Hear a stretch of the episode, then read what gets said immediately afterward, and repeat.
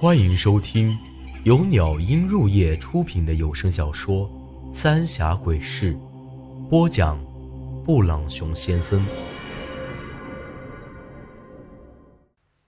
第十七集：水底下的人。这种感觉让我极其难受，忍不住发出了杀猪般的惨叫，似乎身子随时都要爆炸一样。老娘就说这法子有用吧！啊，快把他给我丢下去！大婶显得有些得意，又明显有些着急。王叔和几个胆大的就朝我走了过来，不由分说的抓起我的四肢，走到那祭台边上，将我一把丢了下去。这祭台少说也有十来丈高。换做平时，就算丢我下去，我也不会死。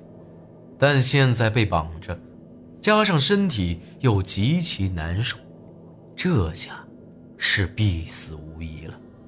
即便是这样，我也还是猛地大吸了一口气。我小水鬼的名号可不是白喊的，这口气也够我撑一阵子。就在王叔他们已经脱了手的时候，我不经意扫了一眼人群，似乎看到铁柱子面无表情地站在那堆人的后面。但转眼间，只听得耳边呼呼生风，扑通一声，扎进了水里。说来也怪，这一入水里，身体那股火烧的感觉一下子就没了。却感觉到一阵阴寒之气直往身体钻。现在我四肢都没法伸展，这么大的冲击力，身子也只能朝着江底沉了下去。这会儿可是大中午的，太阳也大，水里倒看得十分清楚。只要等这股冲劲儿过去，我应该就能稳住身子了。正暗自庆幸。还有一线生机，四周突然一下子变得黑漆漆的，完全看不到任何东西了。非但如此，我一点都感觉不到水流的流向，这江里头就像是一潭死水一般，甚至连浮力都没法感觉到，根本分不清上下左右。而且水里的温度比刚才更低了。就像是掉进了冰窟窿一样。就在这时，我却感觉到有啥子东西从我身边飞快地钻了过去。就凭我的经验来看，这东西绝对不可能是鱼之类的。没等我反应过来，就感觉有东西从我身边来回穿梭了起来，而且这次明显不止一个。说来也怪。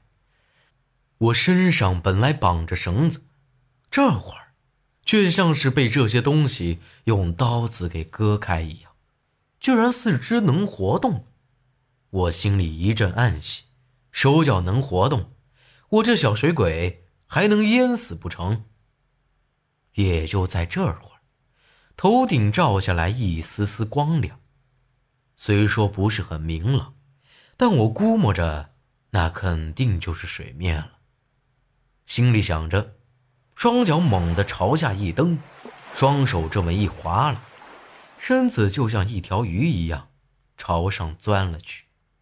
以我的功夫，在这长江里头，即便是入水再深，扑腾三五下也就能出去了。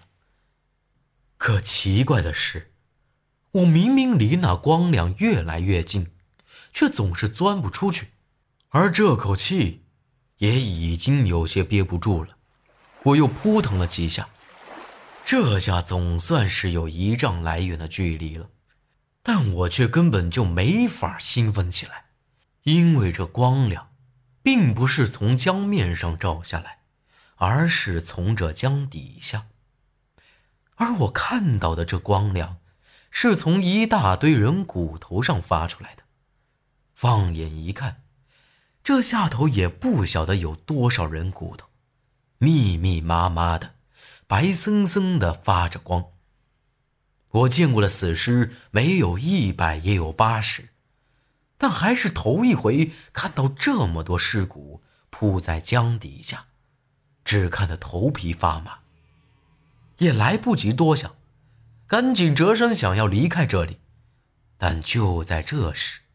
我身边突然出现了两个黑影，将我的四肢死死地抓住，而这些白骨也明显开始动了起来。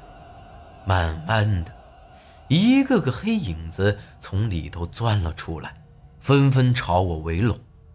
我用力挣扎了几下，但压根儿就没法子挣脱，只能由着他们把我朝着江底往下拽。这他妈真是水鬼呀！鬼遮眼，我心里暗自想着。爷爷就说过，水底下的事儿怪得很。咱们捞尸的最容易遇到鬼遮眼，那是因为有些人的尸体已经没人捞，也找不到了，就会变成有怨气的真水鬼，来找替死鬼。以前下水都有爷爷在。而且也做足了准备工作，可这回我是直接被丢了下来，是一点办法都没有。这口气终究是憋不住了，一张口，江水就像是决堤了一样，朝着我的肚子里一个劲儿的灌。我只感觉头昏脑胀的，尤其是肚子，像是要爆炸了一样。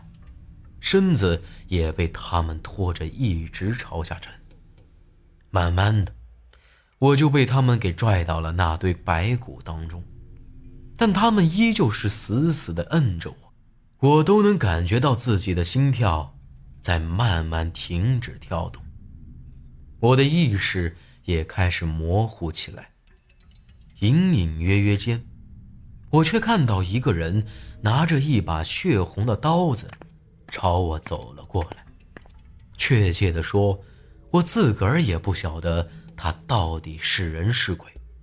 身高不过两尺，手上似乎还长满了鳞片，浑身裹满了水草。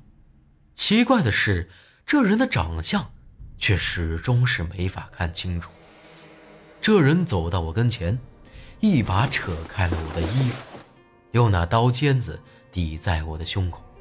噗呲一声，给刺了进去，然后就慢慢的朝后拉，我几乎都能清楚的听到肉被割开那嘶嘶啦啦的声音，但却一点都没感觉到疼痛，反倒是觉得很舒服，而且我始终都保留着一丝意识，这种感觉就像是被鬼压床了一样。只不过周围的一切都十分模糊。就在这迷迷糊糊之间，那人又用手把那伤口上摸了摸，点了点头，之后就消失在黑暗中。而刚才还死死抓住我的水鬼，也一下子松开了手，忽然的消失不见了。而我最后的一点意识也彻底消失了。也不知道过了多久，我猛地醒了过来，呛出了好大几口水。而这会儿我才发现，我已经到了岸上，半截还淹在水里，身上的绳子的的确确是已经没有了，而天也已经黑了下来。难道是那个只有两尺来高的人救了我？一想到这儿，我赶紧扯开衣服一看，胸口上的的确确有一道血痕，但却没有伤口，就像是用红笔画了一条线一样，而且颜色也不深，丝毫不觉得疼痛。刚才经历的一切都是真的，那人既然要救我，为啥子又要划我一刀子？那些水鬼明显是在帮着他。还有，就算爷爷这个老水鬼在世，也没那功夫在水底下行走自如啊。这人到底是谁呢？哎，管他是人是鬼，也不管怎么说，这条小命儿也是捡了回来。也不晓得那黑狗血伤了萧然没，眼下也只能偷摸着返回村子里去找铁柱子了。本集内容结束，请您关注下集内容。我是布朗熊先生。咱们下集再见。